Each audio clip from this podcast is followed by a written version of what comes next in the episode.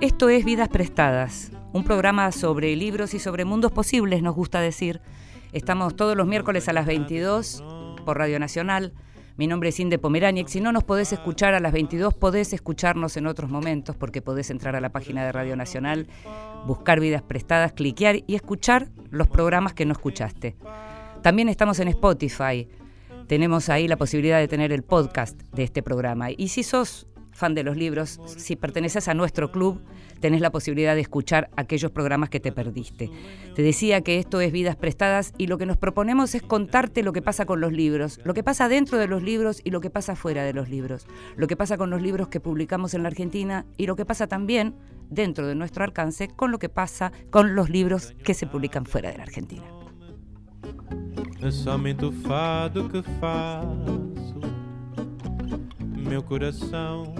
não tem mora num pequeno espaço, vive da vida que passa, de amores que vão e vêm. Nos gusta ocuparnos de los libros, nos gusta ocuparnos de los libros de todas las maneras posibles, a partir de lo que son las ediciones y a partir de lo que son los creadores también. Y también estamos acá para recomendarte libros. Nos gusta recomendarte libros. Nos gusta decirte lo que estamos leyendo, lo que nos parece que te puede gustar también a vos, en un momento en donde hay tanto ruido y en donde hay tanto que se publica y en donde sí o sí tenemos que elegir.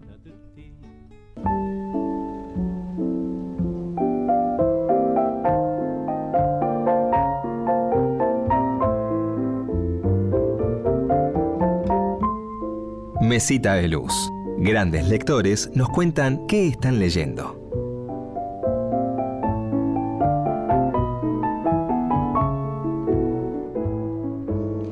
Y cuando decimos grandes lectores, decimos grandes lectores y a veces nos toca decir grandes lectores y grandes autores.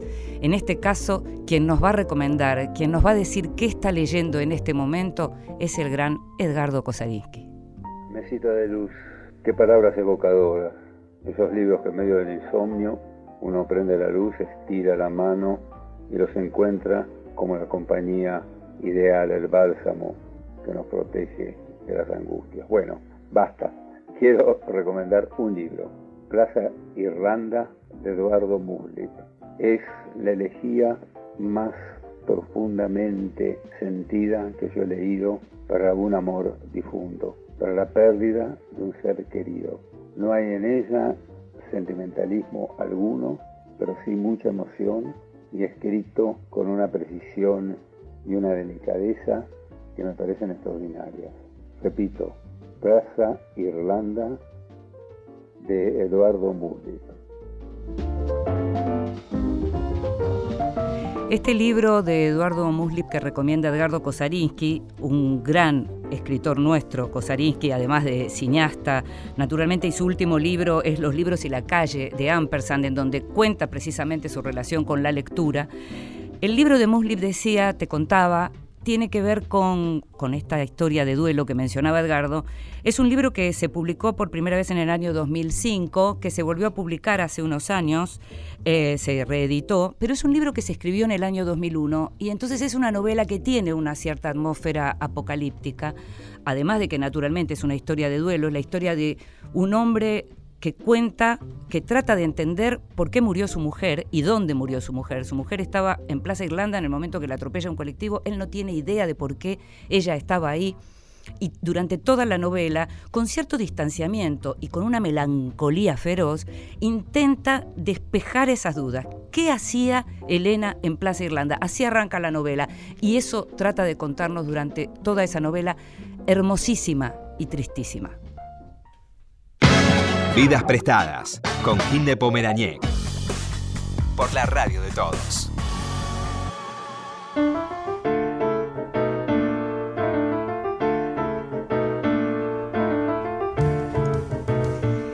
Tenemos el placer en Vidas Prestadas de recibir a una de las grandes escritoras argentinas, una de las más grandes intelectuales argentinas que viene iluminándonos desde hace décadas. Se llama Liliana Hecker y está con nosotros. Gracias Liliana por estar acá. ¿eh? Encantadísima, Inde, eh, de estar acá con vos y estar en Radio la radio, amo la radio, así que me pone muy contenta. Y estamos en la radio de todos, en Radio Nacional.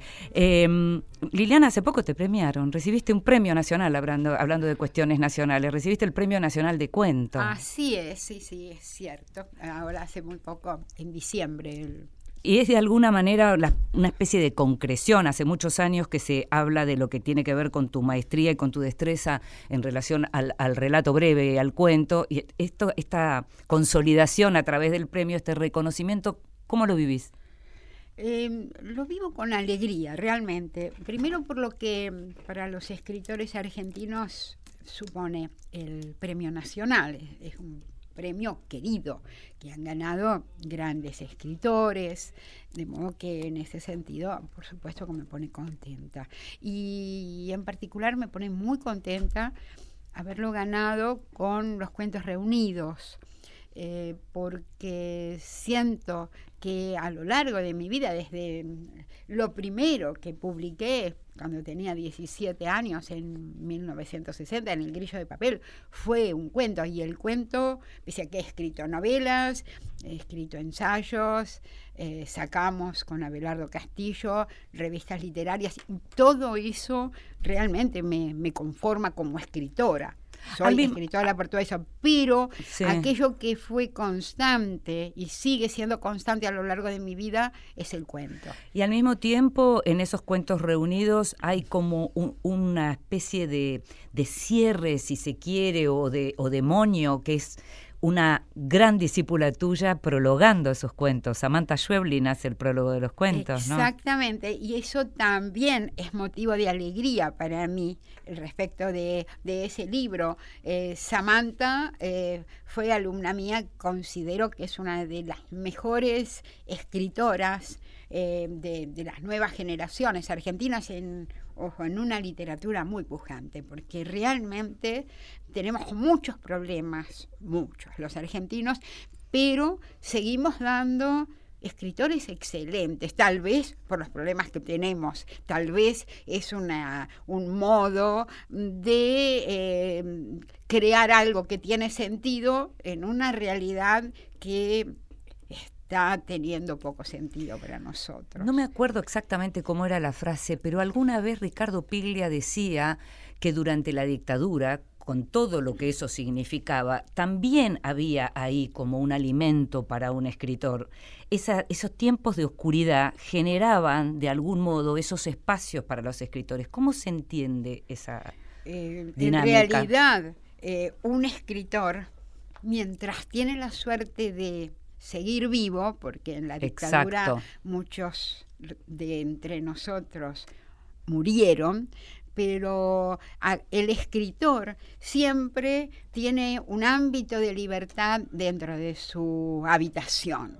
Entonces, aunque afuera se esté cayendo el mundo, como ocurrió realmente durante la dictadura militar, fue mm. realmente feroz, eh, dentro de ese pequeño ámbito de libertad, ¿no? seguíamos siendo nosotros. Eh, yo siempre digo que em, algo que me, dos cosas me salvaron digo, no, no, no en cuanto a la vida, bueno, estoy viva porque estoy viva, eh, me, me, salvaron internamente.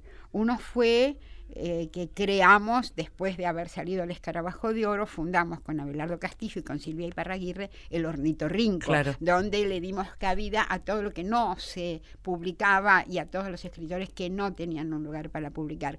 Y lo otro fue mi novel Don Juan de la Casa Blanca.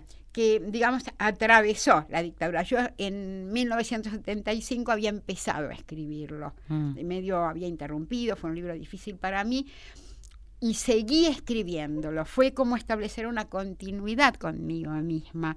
En el 76, en medio del horror, en medio de la muerte, en medio del miedo, yo seguía escribiendo Don Juan de la Casa Blanca y creo que fue el texto que más trabajé hasta ese momento. Nunca había trabajado hasta tal punto formalmente un texto como trabajé Don Juan de la Casa Blanca. Mm. Ese, ese trabajo extremo, ese sentir yo puedo seguir escribiendo, pese al horror que estaba afuera, de alguna manera me, me salvó humanamente. Ahora, se puede escribir ficción que no tenga nada que ver con lo que está pasando afuera, pero también puede pasar algo que, que es lo que pasó también en Argentina, que es la cantidad de ficción vinculada a, la última dictadura militar y al terrorismo de Estado que se generó y que se sigue generando en Argentina, porque sigue siendo como alimento ¿no? para la literatura en la Argentina. Eh, yo lo que creo es que eh, eh, hay dos maneras para el escritor de comprometerse con su tiempo. Uno es a través de textos de ensayos de la no ficción, con lo cual uno tiene una hora y aquí. Uno se comunica y uno habla de lo que está pasando. Participación en la escena pública, digamos. Realmente, eso fue el sentido, por ejemplo, de nuestras revistas y es el el sentido que tiene la palabra para un escritor, una palabra como testimonio. Mm. Mm, cuando en realidad se está ah, haciendo una ficción, la ficción siempre es a largo plazo mm. y creo que uno debe tomar cierta distancia para hablar de eso. Yo de hecho Fíjate que en mi novela El fin de la historia hablo sobre la dictadura y todo lo que significó el tiempo de la dictadura, pero publiqué,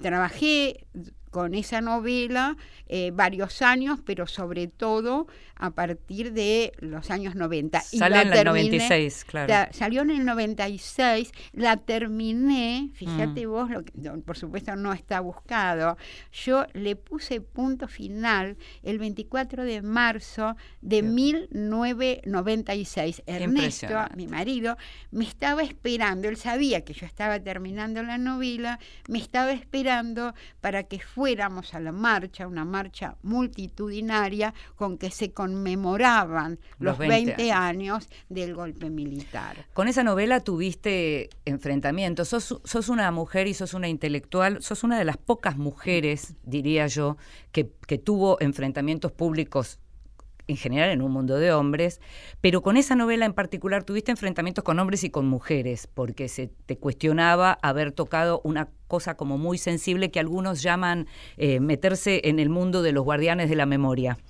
Eh, yo creo que los escritores guardamos la memoria y que una de las intenciones de esa novela es mantener la memoria. Lo que no creo es que uno escriba una novela, un cuento o un ensayo para coincidir con una verdad que ya está consensuada. Todos sabemos ¿no? que los, militantes deben, uno quiere que los militantes sean intachables, eh, entonces acá están los buenos y acá están los malos, pero hay veces en que hay dentro del mundo ideológico que uno quiere, eh, hay contradicciones. A mí me interesaba tocar fondo en una de esas contradicciones porque eh, toda la militancia y toda la, esperanza que tuvimos em, en los años 70 eh,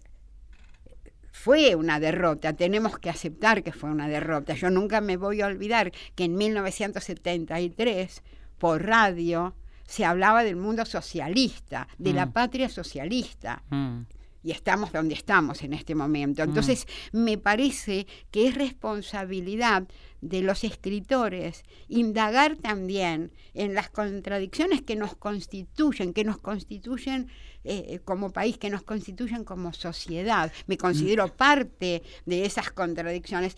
Creo que damos individualidades brillantes, lúcidas. Nos cuesta mucho eh, hacer algo colectivo. colectivo. Realmente tal vez sea por esa, esa característica, por ser eh, demasiado, no sé, soberbios, no sé exactamente. Bríos personales.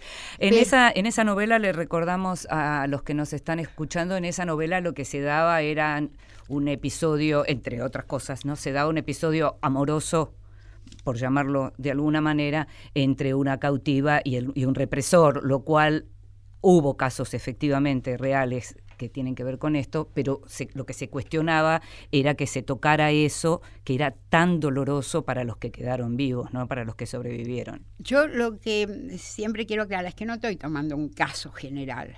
Eh, estoy tomando a un personaje, una mujer en particular, que a mí me cautiva como personaje. Mm persona realmente excepcional y excepcional en distintas instancias de su vida. De cualquier manera, tampoco, y vos lo dijiste muy bien, es uno de los temas que se tocan. Exacto. Pero el otro tema que a mí me importa mucho es la imposibilidad justamente de escribir una novela con un caso contradictorio. Es decir, el mismo problema que yo tenía al escribir, ¿no?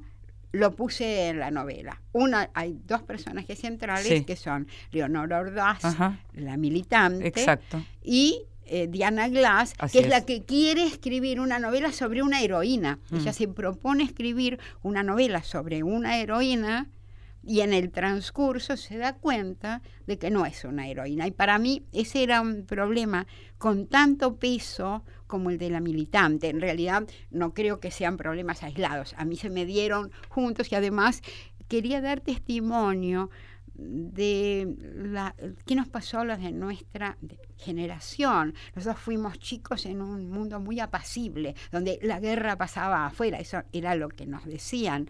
Eh, fuimos adolescentes con una revolución socialista en Latinoamérica y hmm. eso nos marcó eh, política e ideológicamente muy temprano, es decir, vivimos los años 60, una época de una gran esperanza, es decir, sentíamos que lo que escribíamos tenía sentido, que nuestros actos tenían sentido, que todo colaboraba a construir un mundo mejor como el que soñábamos muchos, yo de hecho sigo soñando con ese mundo, mi ideología no cambió. Y desembocamos pocos años después en un tiempo de muerte y un tiempo de horror como fue el de la dictadura militar. Y yo siempre pensé que aquellos que tuvimos la suerte de seguir vivos debíamos estar un poco locos para haber soportado, eh, eh, digamos, épocas tan absolutamente contradictorias y tan fuertes.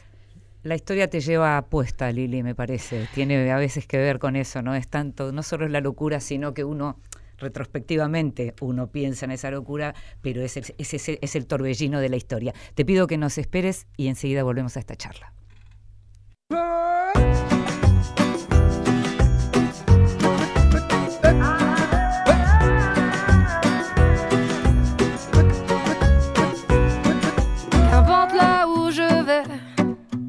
Tant que j'ai l'audace de tenir la main de l'autre pour aimer le temps qui passe.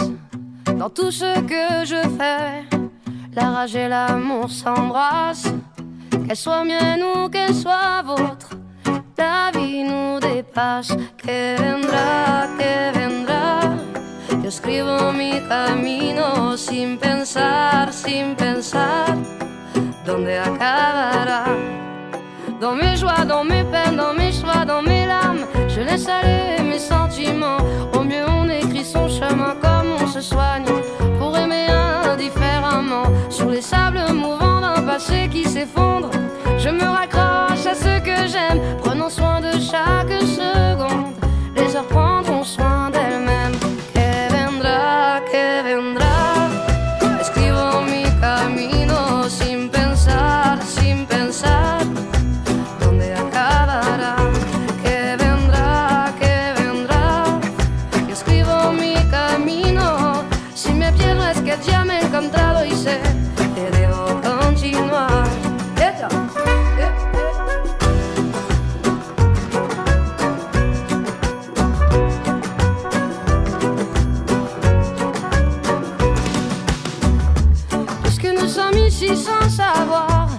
qui nous attend un peu plus tard. Laissez parler, mon instinct me guérit. Puisque tout cela est bien trop court, j'aimerais jusqu'à mon dernier jour, jusqu'à mon dernier souffle de vie.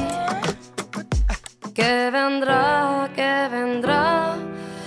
dormirai, j'en sais rien, sin pensar, sin pensar, sans penser à demain. Que vendrá,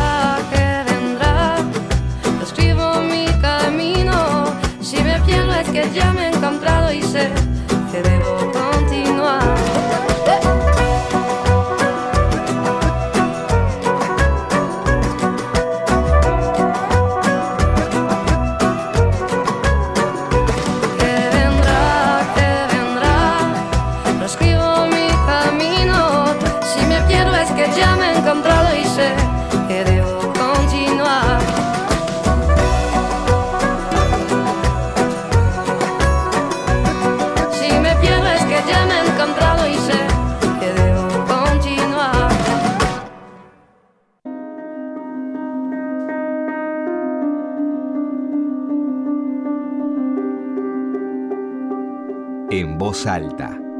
breves para compartir.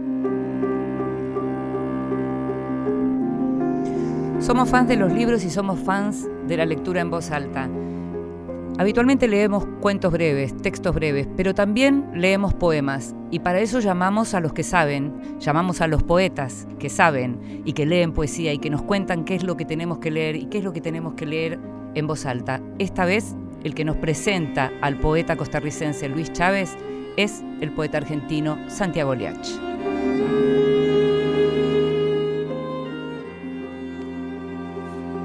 Lo que voy a leer es un poema del costarricense Luis Chávez, que para mí es uno de los poetas y narradores actuales latinoamericanos más interesantes. El título del poema es largo. Mientras tanto, prácticamente olvidado en el fondo del patio, crecía el romero sembrado en una lata grande de avena cuáquer. Ya casi sonaba la campana del colegio al que todavía no asistíamos. Faltaban los divorcios, la crisis del petróleo y Kong en la marquesina del cine caribe. Algo sin nombre, algo que no pronunciábamos ni adquiría forma alguna en la mente o pensamiento. Pero estaba ahí, o tirados al lado del tronco del cas, es como si la escritura de la fila de hormigas cambiara de dirección o llegara de pronto un banderazo de romero o de ruda o desenterráramos por azar un soldado o pieza del ego que creíamos perdida. Así sucedía, ya casi se activaba el timbre ajeno que para nosotros marcaba una clausura o desenlace, o tal vez un relevo al que miraríamos alejarse hacia donde no nos correspondía llegar. Eso sentíamos apenas antes de la campana inminente y algo entendían los animales porque salían de la casa y entraban al patio, con el hocico bajo el perro y un rodeo milenario la gata, para acompañarnos, para estar cerca de aquello sin nombre ni entonces ni ahora, aquello que nos envolvía justo antes del timbre del colegio vecino eso que nos cubría y o nos atravesaba cuando estaba por sobrevenir.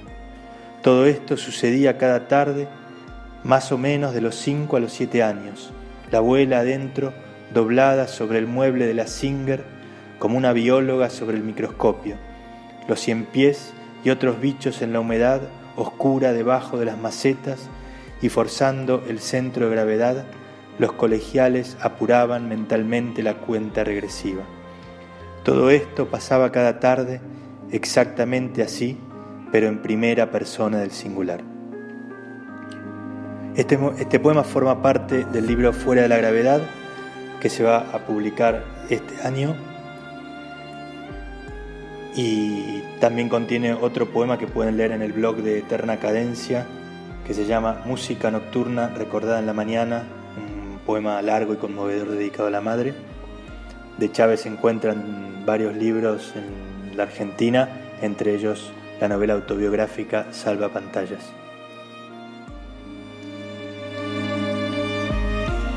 Y además hay un blog, el blog, el propio blog de Luis Chávez, que se llama Tetrabric y al que está interesado puede perfectamente entrar en internet y buscar ese blog para tratar de saber más de este poeta que nos acaba de presentar Santiago Liach, que a propósito no solo es un gran poeta, sino que es un gran, gran docente, un gran formador de narradores y poetas. Sus talleres son de los más solicitados.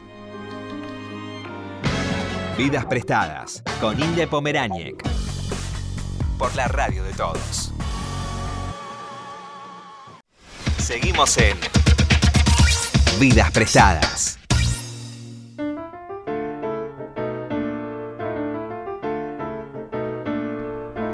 Y hoy en Vidas Prestadas nos estamos dando el gusto de hablar con una de las más grandes, con Liliana Hecker, con una de las más grandes y de las más chiquititas. sí, eso, eso ya me, describe mejor. es una esa, esa contradicción hermosa de que seas así tan chiquitita personalmente y tan finalmente tan enorme en lo que tiene que ver con tu obra y lo que tiene que ver con tu pensamiento y con tu influencia, Liliana, porque esta cosa de estar como docente en estos talleres hace como cuatro décadas. Y no, antes, Más. es, este, es una de las consecuencias, pero en este caso afortunada, eh, de la dictadura militar. Yo empecé en los grupos, claro, en 1978, me habían echado por subversiva del lugar donde trabajaba, y me llamaron, yo vivía de la casa y de la pesca, como todos, ¿no? Eh, y me llamaron del Teatro IFT para que coordinara un taller de narrativa, no es que viviera de eso, pero fue un trabajo. Y realmente ya me empecé a entusiasmar mucho y de, ese grupo en que eran todos varones y una sola chica, la chica era Silvia Schuger. Ah, mira. Así que bueno, también ya ahí empezamos. Una de las grandes, grandes escritoras para niños y, jóvenes. lo primero que leyó en el taller, yo siempre lo cuento, no fue un cuento para chicos, sino un cuento que nos estremeció a todos porque era 1978 y fue el primer cuento que yo escuché y creo que todos los que estábamos ahí, un cuento que eh, tomaba el tema de los desaparecidos. Ah. Un cuentazo, de verdad un cuentazo. Buenísima Silvia Schuger y hay otros nombres, grandes nombres. Mencionábamos antes a Samantha Schweblin, pero también pasó por tus talleres Guillermo Martínez, flamante premio Nadal. Sí, claro que sí. Sí, todavía no leí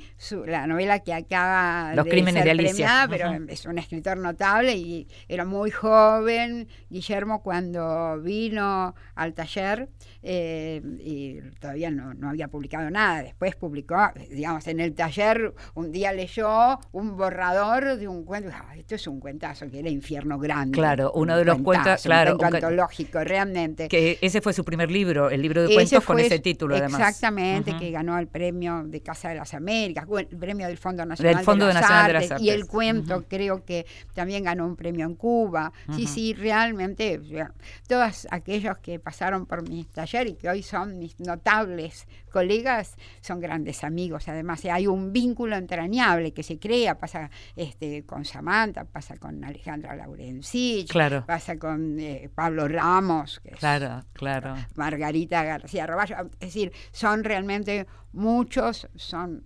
excelentes, Enzo Maqueira, el que nombraste recién, Ariel Urquiza, bueno, interminable la cantidad de escritores, Máximo Cheín, en fin, realmente son muchos muy buenos y muy queridos. ¿Y quiénes fueron tus maestros, Liliana? Mi maestro, sin ninguna duda, al que yo considero mi maestro, fue mi gran amigo, pero realmente aprendí muchísimo de él, es Abelardo Castillo.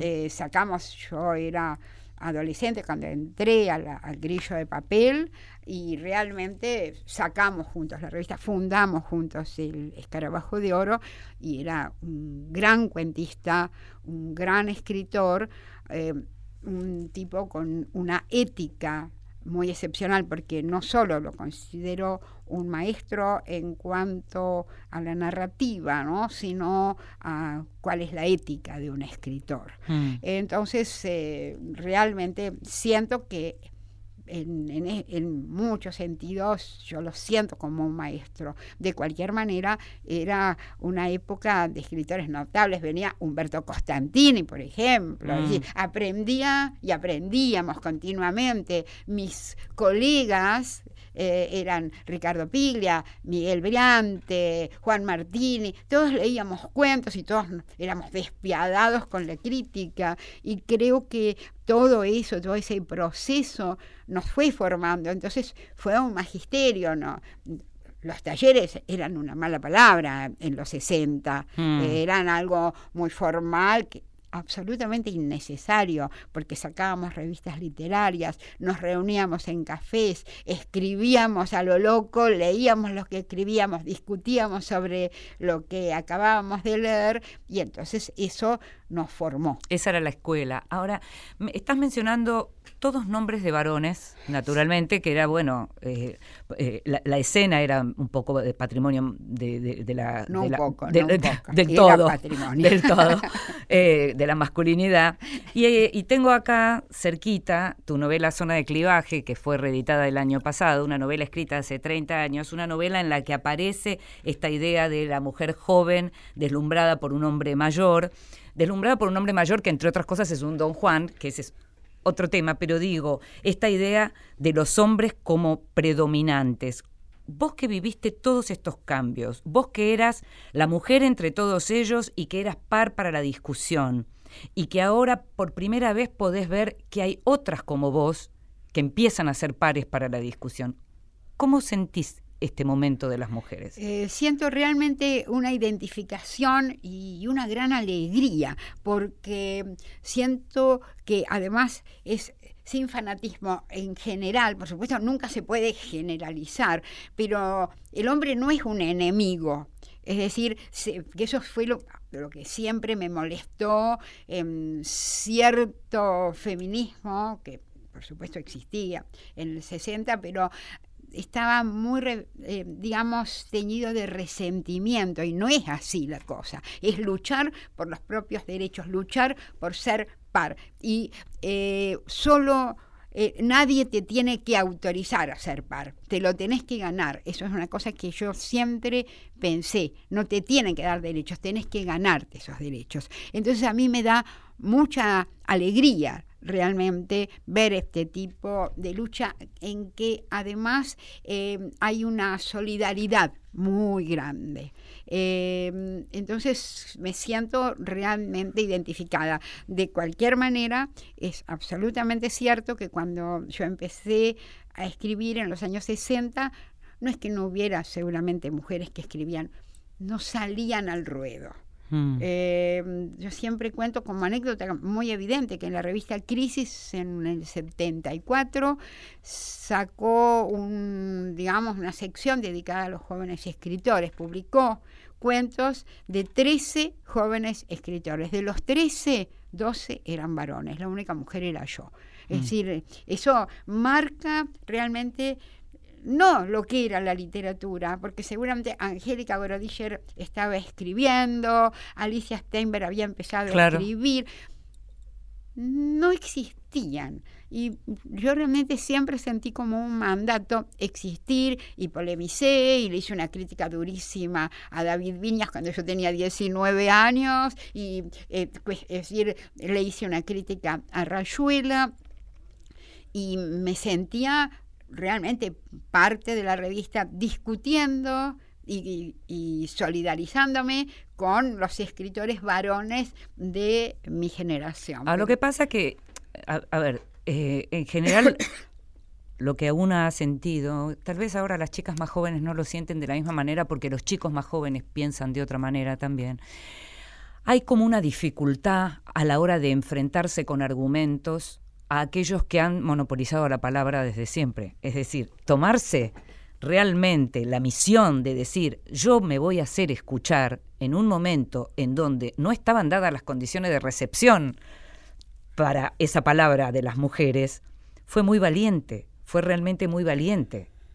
Yo sentí que era lo que debía hacer. Eh, pienso que de cualquier manera el haber podido escribir implicaba que en principio estaba bien alimentada, tenía las posibilidades de acceder a una cultura, ¿no? No era lo mismo que una mujer en la villa que tiene que es decir, parir a sus hijos, criar a sus hijos y mantenerlos, ¿no? Y no tiene otros elementos para luchar. Un, un escritor o una escritora, de alguna manera, es privilegiado. Entonces no debe sentirse, ah, voy a esperar a que me autorice. Si yo tengo argumentos, si yo estoy en condiciones de escribir, estoy en condiciones de pensar. Mm. Entonces, si hay que discutir, discuto. Mm. Y te haces escuchar a fuerza de argumentos. ¿Cómo era en tu casa, Liliana? ¿Cómo era tu casa cuando creciste? Esta formación que vos decís, eh, somos privilegiados, yo tenía una cultura, yo pude, yo tenía un dominio de la palabra.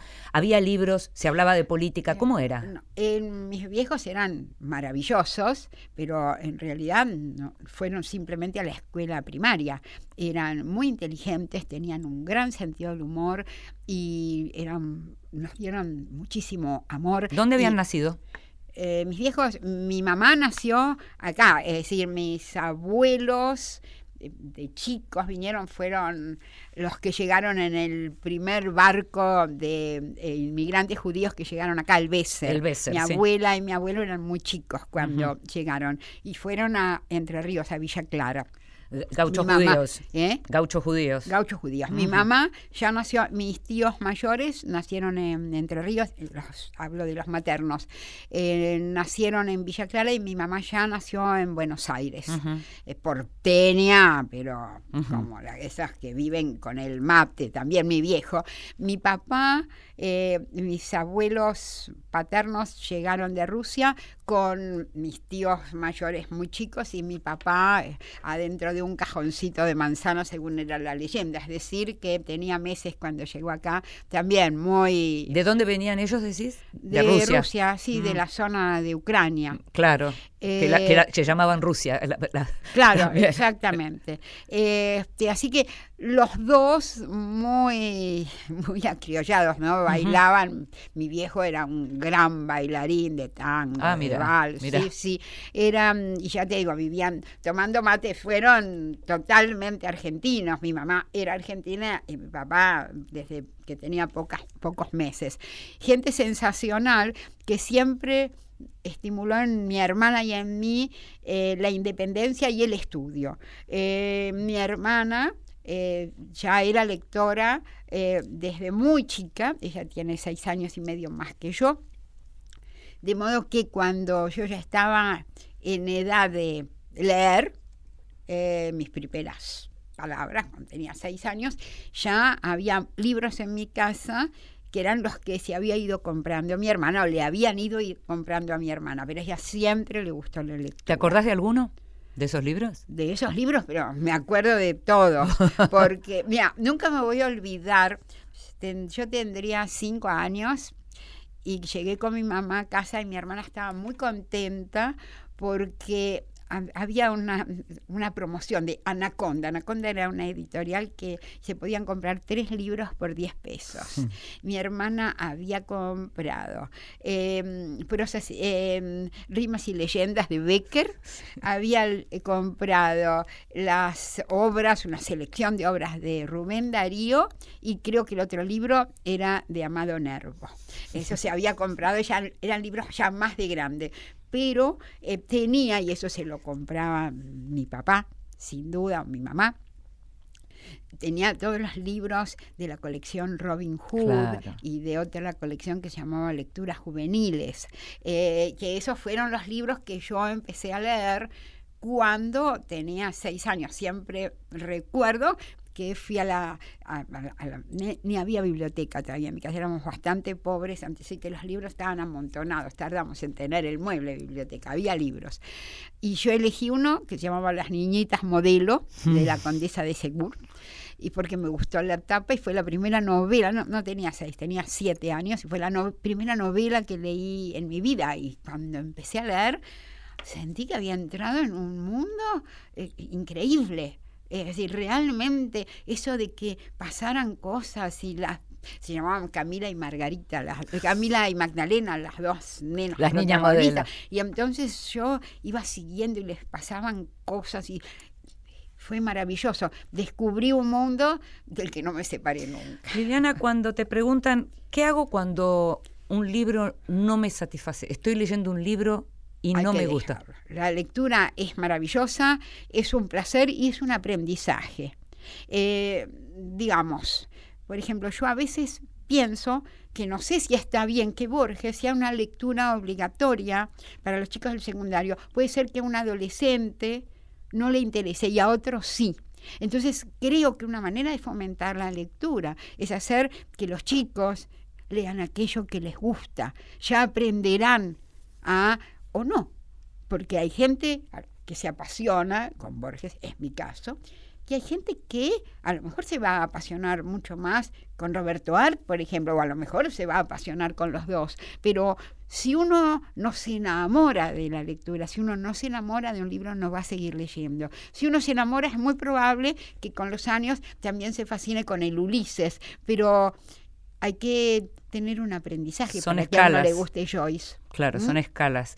leía, leía los otros días que cuando hablas de, de, cómo se construye un cuento, decís que, que, que para vos el final ya tiene que estar, que el comienzo es lo que hay que trabajar, pero que el final tiene que estar. Sí, yo creo que cuando uno tiene una idea de un cuento, en general sabe dónde va a ir a parar, que el cuento es dónde va a ir a parar el cuento. De cualquier manera, estoy absolutamente convencida. Siempre digo en el taller, yo sé que ustedes no me van a dar bolilla eh, hasta que no lo, no lo vivan ustedes mismos. No hay, nadie le puede enseñar a otro a escribir, un escritor aprende. Entonces yo puedo decir algo, pero hasta que no lo sienten en carne propia, no, no hay vuelta pero en realidad yo les digo, no se sienten a escribir un cuento si no saben dónde van a, dónde van a ir a parar, porque entonces uno escribe, escribe, escribe, esperando que le caiga un final del cielo y en general los buenos finales no tienen origen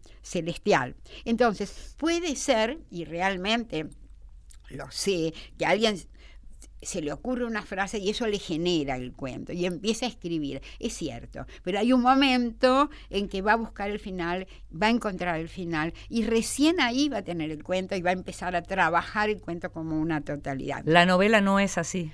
Por lo menos para mí no. La novela... Eh, es, eh, para mí es un conflicto en general. Cuando se me ocurre algo sobre una novela, una idea de novela, es que tengo un cierto conflicto y uno o por ahí dos personajes. Y a partir de ahí empiezo a escribir fragmentos sueltos, ideas, capítulos que no sé dónde van a ir, es decir, es caótica.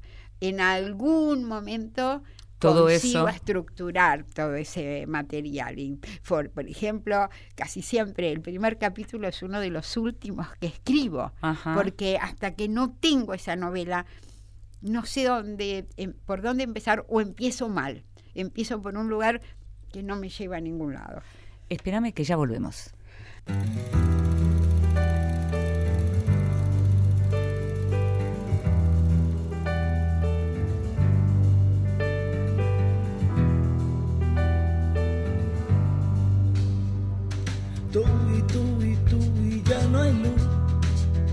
Las nubes vienen cuando quieren y en medio de la tormenta te estoy esperando como una maceta seca. ¿Dónde? Dime dónde. ¿Dónde han ido a parar las copas que derramé? Los taconillos por las aceras de antes de ayer.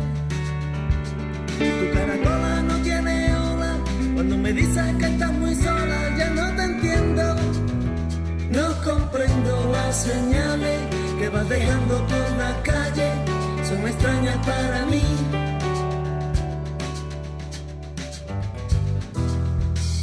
Solo te pido por favor, llévatelo todo. No me dejes tu personal belonging, ni recibos de compasión no me metas en la maleta trocitos de corazón, ni alitas cucarachas secas los bolsillos del pantalón.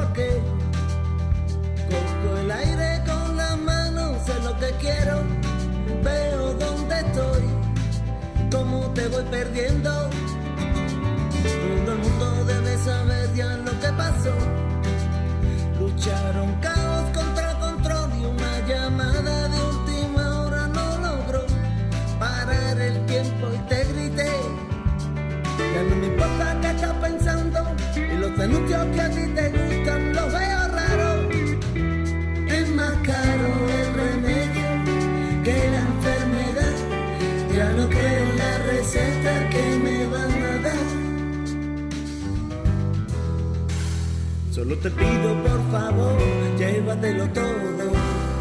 No me dejes tus personal belongings, recibos de compasión. No me metas en la maleta trocitos de corazón. Libros, entrevistas, encuentros, vidas prestadas por Nacional.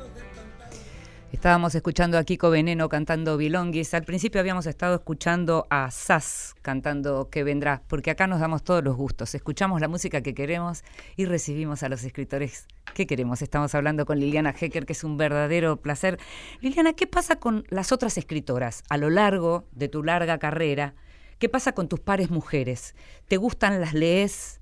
Sí, claro, por supuesto. Creo, por ejemplo, Griselda Gambaro es una escritora impresionante. Hay poetas notables. Irene Gruz, que fue mi gran amiga. Sí, lo sé. Y que murió hace muy poquito. Alejandra Pizarnik. Bueno, poetas hay muchísimas. Juana Vignosi, que era una gran poeta y narradora, Silvia Iparraguirre. Eh, realmente hay este, Eve Ward. Sí, sí, sí. Y de entre las nuevas, es decir, bueno, son innumerables. Samantha Schweblin, de la que hablaste, Romina Doval, Alejandra Laurencich, Silvia Schucher. Realmente hay cada vez más una excelente, excelente literatura hecha por mujeres, al punto de que ya esa discriminación que siempre me pareció terrible de literatura femenina no tiene sentido. Hay literatura. Buena o mala. Exactamente. Y cada uno y cada una escribe con su propio mundo, con su propia experiencia y con sus propias herramientas. Cuando te volvés a leer, es decir, cuando se reedita 30 años después una novela como Zona de Clivaje, ¿cómo, ¿Cómo es eso de verte? ¿Sentís que hay un lenguaje que cambió? ¿Sentís que hay un modo de narrar que cambió? ¿Sentís que te dan ganas de volver a, a reescribirla? O te parece que está bien así como está? Pero no, no tengo ganas de volver a reescribirla. Es lo que es, puedo por ahí, en cualquier cosa que redito, encontrar una palabra que no me gusta. Eso pasa y eso le pasa a cualquier escritor que en una reedición puede corregir algo. No, no. Eh, creo que cada, cada novela y cada cuento tiene su propio trabajo formal y sus propios requerimientos. Sí, lo que puedo percibir es que marca distintos intereses de cada época. Para mí fue fundamental escribir Zona de Clivaje. Se me ocurrió la idea de Zona de Clivaje cuando todavía no había publicado mi primer libro, 21 años, me importaba mucho. Cuando además eh, tenías un lenguaje cercano a la física, que era algo por lo que habías estado merodeando. Igual eh, lo que se me ocurrió a los 20, 21 años tenía muy poco que ver con la novela que pude publicar muchos años después, pero el problema, el que yo quería hablar del vínculo de una mujer con su cuerpo y del conflicto que tiene una mujer entre su cuerpo y su cerebro, algo que ahora parece más natural, pero que era realmente conflictivo, ¿no? Se hablaba del alma, los escritores hablaban del alma, y yo sentía que el cuerpo para una mujer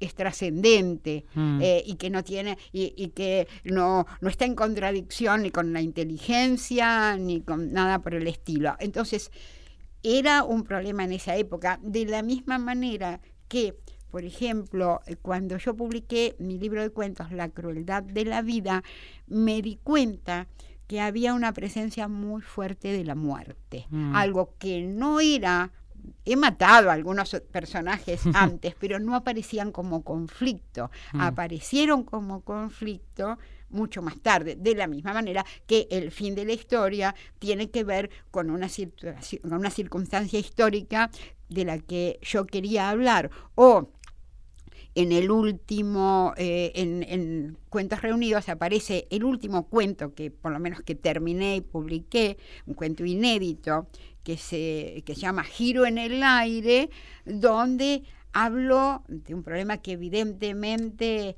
eh, me angustia, que es y si no puedo escribir más. Son mm. problemas que van apareciendo, que tienen que ver con las distintas etapas de mi vida y que se exteriorizan en la literatura de cada época. ¿Y cuál es esta etapa de la vida de Liliana Hecker como escritora? Eh, una época, la verdad, que yo a veces pienso, cuando yo era joven no me hubiese imaginado que a los 76 años no solo estaba escribiendo, sino un libro que es nuevo para mí, mm. un, libro de no ficción. He publicado libros de no ficción, pero de textos ya publicados. Este es un libro que estoy escribiendo que se llama La trastienda de la escritura, donde justamente hablo del proceso, sobre todo del proceso creador. Ese es el centro, lo tomo desde distintos aspectos, es algo que me importa. Y al mismo tiempo tengo muchas ganas de terminarlo, ya lo estoy, estoy creo vislumbrando la recta final porque tengo muchas ganas de volver a escribir ficción. Es decir, que es, eh, en lo personal es una buena época para mí. Eh, siento que tal vez eh, estoy un poco más serena de lo que fui siempre eh, y entonces estoy en condiciones de elegir lo que quiero hacer. Así que mm. la verdad que me sorprende. Hablabas de, hablábamos de zona de clivaje, hablábamos del cuerpo de las mujeres y hablábamos del cuerpo y de la cabeza de las mujeres. ¿Te pesaba ser linda, Liliana? Yo no era linda. Yo no creo que. Mira, hace dos o tres años un, este, un, médico este, que vive en Estados Unidos hizo un trabajo sobre la vejez. Mm. Y entonces me dijo, ¿cómo es haber sido tan bella? Le dije, yo no era muy bella, ¿eh? la verdad que me las arreglaba como podía con lo poco que tenía. Entonces, tal vez ahora parece, porque me mantengo más o menos, ay, si ahora es así como de haber sido, dijo, no, no, la verdad que no era. La verdad, era, siempre fui muy menuda, parecía menor de lo que era, lo que ahora es fantástico. Cuando sos muy joven no te gusta ser menor. No, no, no, de verdad que no era, nunca fui hermosa, nunca fui hermosa realmente, pero me las arreglaba como podía para, para seducir, supongo, con las, con las herramientas que tenía, que no deben ser las clásicas de una modelo. ¿eh? Te agradezco muchísimo, te agradecemos todos muchísimo, Liliana Hecker, que hayas estado con nosotros en Vidas Prestadas. Bueno, muchas gracias a vos y a todos, Inde.